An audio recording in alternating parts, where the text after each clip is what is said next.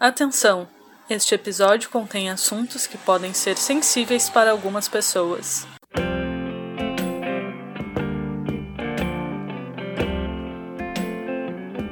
Olá! Estamos começando mais um episódio do Regularmente. Seja bem-vindo ou bem-vinda. Eu sou Camila Bado, estudante de jornalismo da PUC-RS e sempre acompanhado pelos meus colegas Lua Souza e Débora Ercolani. Na edição, José Alencar Diniz. Até agora, falamos de saúde mental em locais e ocasiões específicas da vida. Nesse episódio, vamos tratar sobre um assunto um pouco menos tradicional: a saúde mental em relacionamentos. Quando falamos de relacionamentos, poderíamos nos referir a qualquer tipo, desde profissionais, amigáveis ou familiares. Nosso foco hoje são os relacionamentos amorosos. Relações harmoniosas podem trazer equilíbrio e estabilidade, enquanto as instáveis, obviamente, trazem problemas e preocupações. Ou seja, bons relacionamentos protegem o nosso bem-estar. Segundo a psicóloga Bianca Piazza, relacionamentos podem trazer tanto sensações boas quanto ruins. Mas o que varia é a dinâmica da relação num todo. Na, acho que um pouco nessa questão do por que, que a gente escolhe quem a gente escolhe. Quando a gente pensa em família, uh, dá para pensar que a família, de uma certa forma, a gente vem, né? Não necessariamente por uma escolha. Mas quando a gente pensa nos nossos amigos, nos nossos parceiros, nos nossos companheiros, a gente já consegue pensar um pouco nessa escolha. Sempre existe um, um efeito sobre a gente. Então, os relacionamentos que eles te afetam de uma forma mais alegre são, acho que, os relacionamentos que afetam positivamente, né? E os afetos negativos são os que nos, nos trazem, assim, mais desligamentos e entristecimentos da relação. Ainda segundo a psicóloga, pessoas que apresentam transtornos psicológicos não necessariamente possuem mais dificuldade para se relacionar mas tem maiores particularidades para lidar com as relações. Eu acho que pessoas com alguns transtornos mentais, elas podem sim ter as suas particularidades dentro dessa relação. E eu acho que poder olhar para si, poder olhar para de que forma isso afeta, uh, de que forma os relacionamentos me afetam, de que forma uh, eu me coloco dentro dessa relação uh, é muito importante. Mas, da mesma forma que boas relações trazem bem-estar, há alguns tipos de relacionamentos que podem afetar a saúde mental dos indivíduos. O grande exemplo disso, e muito debatido, são os relacionamentos abusivos. Segundo a Organização das Nações Unidas, três em cada cinco mulheres já sofreram algum tipo de abuso, tanto físico como psicológico em um relacionamento afetivo. Esse é o caso das duas histórias que vamos apresentar aqui. A empresária e professora de 31 anos, Paula Vanglon, passou por dois relacionamentos abusivos ao longo de sua vida. O primeiro foi quando tinha 18 anos. Ela menciona como aquela relação afetou sua vida acadêmica. É, é, sempre a mesma história, né? No começo era tudo ótimo e ele era muito legal e a gente se divertia muito e aos poucos eles começam a, a forçar certas coisas, aos poucos é, o cara estoura contigo porque tu, sei lá, ele chegou para te ver e tu não tinha feito nada para ele comer, sabe? Ou ele chegou, ele, ele bebeu demais e tu pediu para ele parar de beber e ele, e ele estourou contigo. Daí ele te convence que a culpa é tua, porque tu estava fazendo alguma coisa de errado. Uh, daí tu chora a noite inteira e, e, se convence de que sim, foi, foi tua culpa e da próxima vez não vai acontecer porque tu não vai mais fazer aquilo. E com o tempo aquilo foi ficando cada vez pior, com o tempo uh, ele foi ficando cada vez mais violento, começou a ameaçar se matar muitas vezes. Se eu fizesse uma coisa ou outra, estourava por nada, dava soco na parede. O segundo relacionamento foi alguns anos depois. Paola afirma que esse foi ainda pior, pois seu parceiro era psiquiatra e utilizava dos seus conhecimentos médicos para atormentá-la psicologicamente. E eu sinto que ele, ele usou isso, né, esse conhecimento que ele tinha, para me manipular de uma maneira mais fácil, vamos dizer. Enfim, é, no começo era tudo ótimo, ele era super cavalheiro e ele me levava para fazer várias coisas que eu nunca tinha feito e a gente fazia programas super divertidos e tal. Com o tempo, ele começou a sutilmente falar mal das minhas amigas para tentar me dissuadir de sair com elas. Ele bebia demais e falava coisas que, que me machucavam e daí eu, né, eu reclamava com o direito de reclamar porque tinha sido grosseiro comigo e daí ele estourava comigo, e aí voltou, voltava aquele mesmo padrão de comportamento. Ele dava socos na parede do lado da minha cabeça, se montava assim pra cima de mim, sabe, com, com o corpo. Ele era um cara bem maior do que eu. Então ele fazia esse, essa, essa linguagem corporal de que ia me atacar. E daí, quando eu me recolhia com medo, ele ria de mim como se eu tivesse louca. Porque o que, que tu pensou que eu ia fazer? Tu pensou que eu ia te atacar, mas era, era isso mesmo que ele estava fazendo, sabe? Então ele tentava me convencer de que eu estava louca, que eu, que eu imaginava coisas. Paola lida com a depressão desde 21 anos e aponta que é uma condição mais hereditária do que ambiental.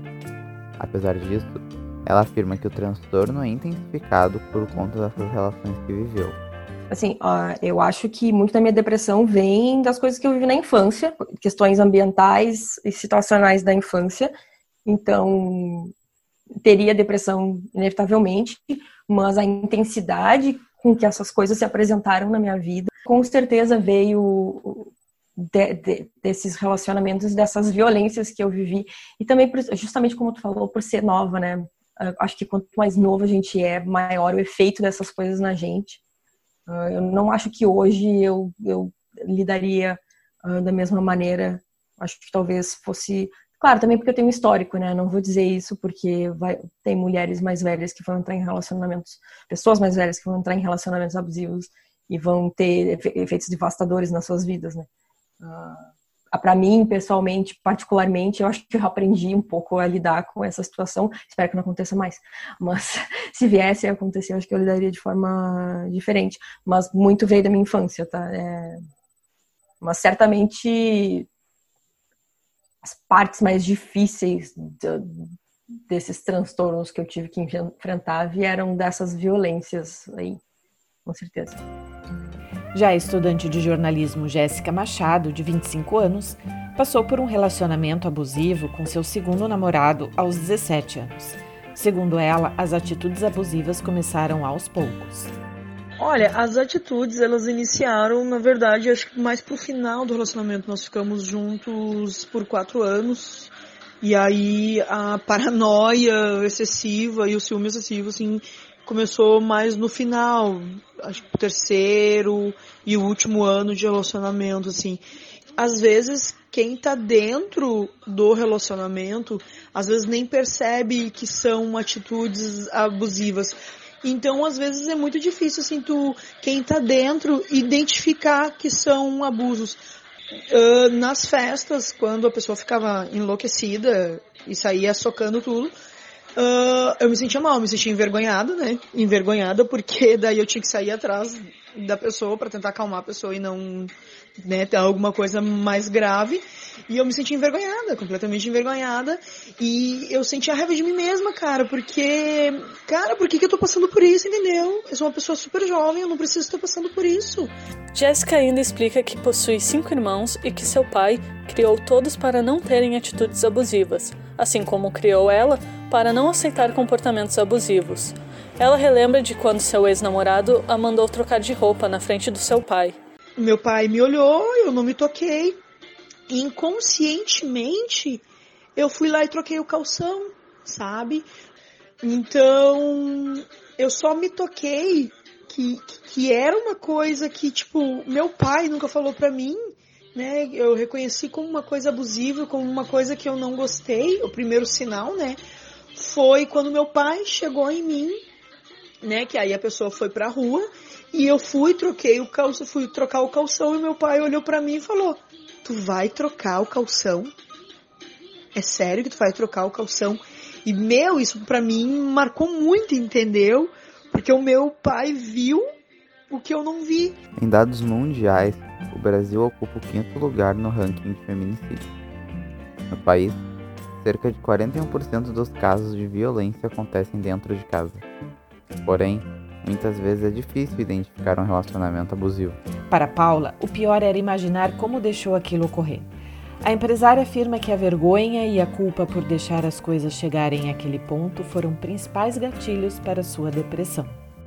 Porque eu não tinha a capacidade de entender isso só por mim mesma, sabe? É, é, é muito difícil tu aceitar essa situação também, estando ali dentro e, e, e conseguir entender isso para chegar nesse ponto de clareza de dizer eu tô num relacionamento abusivo. No máximo tu diz, eu acho que esse relacionamento não tá muito bom para mim. Eu acho que talvez isso não esteja dando certo. Talvez seja melhor terminar, mas até tu chegar entender totalmente era isso que estava acontecendo, que era uma violência desse, desse tamanho que estava acontecendo, isso demora. Até porque muitas vezes a gente entra em negação, né? A gente prefere não aceitar isso porque é muito doloroso e causa muita vergonha e muita culpa. Muita vergonha de como que eu deixei isso chegar nesse ponto, como que eu não me, não me protegi disso e, e muita culpa de que eu deixei acontecer. Segundo Jéssica, o ciúmes excessivo foi o que mais pesou para o término do namoro. Ela conta que aprendeu a se conhecer mais e a gostar mais de si mesma após o fim. Eu me concentrei em mim, descobri várias coisas minhas e aprendi uma coisa assim que eu levo para minha vida. Ame a si próprio, sabe? Porque amar, não te amar, sem, sem te amar, tu não vai conseguir amar mais ninguém, sabe? Então, eu tive esse período sabático, assim, de dois anos, e que eu tive muito aprendizado, sabe? Aprendizado que eu posso ser feliz sozinha, eu tenho condições de, de me interter sozinha, eu tenho condições de sair sozinha. Teve várias vezes que, tipo, que eu ia pra festa sozinha, que eu ia no cinema sozinha e eu amava, sabe? Assim como era ficar em casa sozinha, só olhando televisão e comendo uma pipoca, entendeu? Tirei esse período pra cuidar de mim mesmo, sabe? E foi maravilhoso, porque eu aprendi a me conhecer mais, sabe? E a gostar mais de mim. Segundo a ONU Mulher, nos últimos 12 meses, 243 milhões de mulheres entre 15 e 49 anos foram submetidas à violência sexual ou física por um parceiro íntimo. De acordo com um relatório realizado pelo Instituto de Pesquisa Econômica Aplicada, em 2014, 9,3% do abuso sexual sofrido por mulheres adultas são praticados pelo cônjuge e 1,6% pelo namorado. Paola também sofre de transtorno do estresse pós-traumático gerado por conta de uma violência sexual que sofreu de um dos seus parceiros. No caso, esse meu primeiro relacionamento abusivo uh, foi o que gerou o meu transtorno de estresse pós-traumático. Eu cheguei, chegou num ponto de eu sofrer um estupro é, e foi muito difícil eu conseguir me livrar dele. Eu perdi muito peso, uh, parei de comer, assim, quase totalmente. Uh, enfim, foi, foi. Eu tenho brancos daquele semestre da faculdade. Eu não lembro do que eu fiz, do que aconteceu na minha vida, além, nada além desse relacionamento, sabe? Que durou seis meses. E, e, e é só daquilo que eu lembro daquela época. Eu tive um apagão completo do resto das coisas. Paola relembra como sua saúde mental foi afetada por conta desses relacionamentos. As sensações variavam desde depressão até medo de sair de casa e pensamentos suicidas. No caso, esse meu primeiro relacionamento abusivo uh, foi o que gerou o meu transtorno de estresse pós-traumático. Eu cheguei, chegou num ponto de eu sofrer um estupro é, e foi muito difícil eu conseguir me livrar dele. Eu perdi muito peso, uh, parei de comer, assim, quase totalmente. Uh, enfim, foi, foi. Eu tenho brancos daquele semestre da faculdade. Eu não lembro do que eu fiz, do que aconteceu na minha vida, além, nada além desse relacionamento, sabe? Que durou seis meses. E, e, e é só daquilo que eu lembro daquela época. Eu tive um apagão completo do resto das coisas. A saúde mental de quem passa por uma relação abusiva normalmente fica mais sensível. Segundo Bianca, é comum sensações de tristeza e cansaço após o término de um relacionamento difícil. posso te dar é de uma fadiga muito grande, né? um cansaço, uma sensação de esgotamento muito intensa. E muitas vezes é nesse momento que se procura ajuda profissional, onde já, já assim, bom, desisto, desisto, não dá mais, não vou corresponder a essa expectativa, porque esse, esse, esse desejo, né, esse esse mundo que o, essa outra pessoa apresenta acaba meio que forçando que, que se encaixe, né? E quando se chega nesse ponto assim, de que, bom, eu não vou corresponder a essa expectativa, é, é um momento também, talvez, de pensar de qual é a expectativa que a, que a pessoa que está no relacionamento abusivo tem em si. E tudo isso é muito desgastante. Jéssica afirma que já tinha ansiedade antes da relação, mas que sentiu o transtorno se agravar com as situações de abuso. Ela se sentiu mais aliviada após o término. Eu eu já era, eu já tenho ansiedade, no caso. Uh, então, ela ficava mais acentuada, né? Ela se acentuava mais dentro do relacionamento. Fora dele foi aquilo. Eu comecei a me descobrir melhor, comecei a me desenvolver mais, comecei a, a cuidar de mim e a minha ansiedade ela foi não curada, mas né, ela foi amenizando porque o meu nível de estresse foi diminuindo, sabe? A saúde mental é a primeira atingida durante uma relação abusiva. Depressão, baixa autoestima, indisposição e cansaço são os principais sintomas de quem está abalado psicologicamente. O caminho para admitir o que está acontecendo é difícil, e muitas vezes conseguir sair de uma relação abusiva é mais difícil ainda. Bianca afirma que nem sempre é fácil identificar uma relação abusiva, ainda mais para quem está vivendo uma. É importante ficar atento a sinais, não apenas na sua relação, mas nas relações ao redor. O abuso, ele, ele passa por essa falta de empatia, essa falta de uh, apoio e de uh, somar, né? Não é uma soma não é uma soma que, que um se perde dentro do outro e, e, e se, se, se perde de si mesmo, né? Isso é um relacionamento abusivo, é quando a pessoa vai tão se moldando a esses moldes que vêm do outro que acaba perdendo os próprios moldes né? Acaba perdendo os próprios gostos, acaba desvalorizando as próprias coisas, acaba desvalorizando os próprios desejos.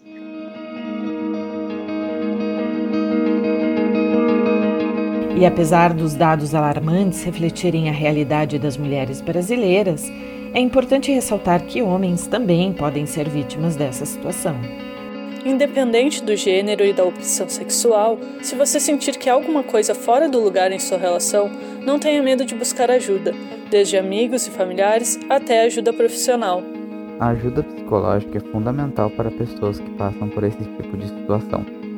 Por mais difícil que seja falar sobre esse assunto, não tenha medo de conversar com profissionais. Eles podem ser a grande ajuda que precisa. A questão da saúde mental ela está muito envolvida com qualidade de vida também. Nem sempre se procura uh, psicólogo porque existe uma doença, existe a necessidade de remédio, existe algo assim muito grandioso e uma rotulação, né? Um diagnóstico assim rotulante, né? E, e, e às vezes até que, que de novo retoma a questão dos afetos tristes, que entristece que tira a potência, que bom, agora que eu tenho essa coisa aqui, eu fico estigmatizado com isso, né? E que existe um outro lado disso tudo, né? Existe um lado de poder saber o que está acontecendo consigo e poder talvez pensar, pensar sobre si, poder uh, ter um momento na semana onde se para para pensar sobre sobre a própria vida, sobre uh, sobre quem se é, sobre quem se quer ser, as coisas que quer conquistar ou não.